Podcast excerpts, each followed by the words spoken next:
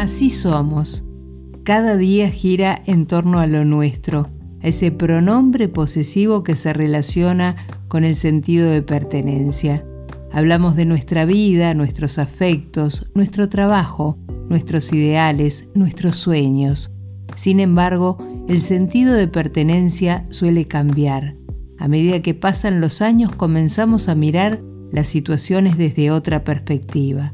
Con el correr del tiempo vemos que nuestros hijos son hijos de la vida, que nuestras costumbres han cambiado, que ya no nos interesan las mismas cosas y que no somos los mismos.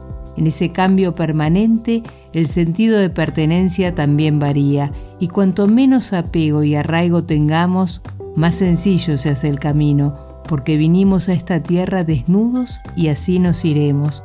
Por lo tanto, el exceso de equipaje ya no es bien visto en los aviones o trenes, tampoco en la vida misma.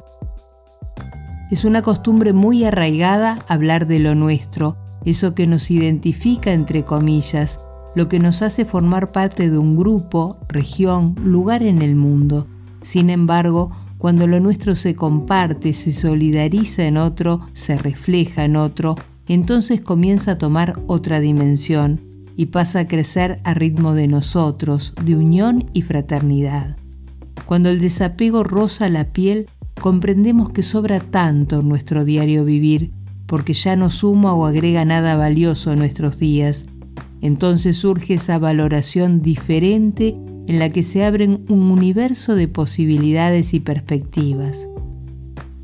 Cuando lo nuestro se colectiviza, deja de primar esa primera persona y entra a pesar el otro, tan necesario e imprescindible, el sentido de pertenencia, si bien es positivo para sentirnos como parte de un grupo, colectividad y de la sociedad misma, es malo cuando nos creemos dueños de nuestra familia, amigos, pareja, todo tipo de posesión material e intelectual, porque en realidad no somos dueños de nada, simplemente pasajeros en el tren de la vida que nos invita a transitarla de la mejor manera, sin apegos, sin peso, más que con lo imprescindible para disfrutarla con plenitud y alegría.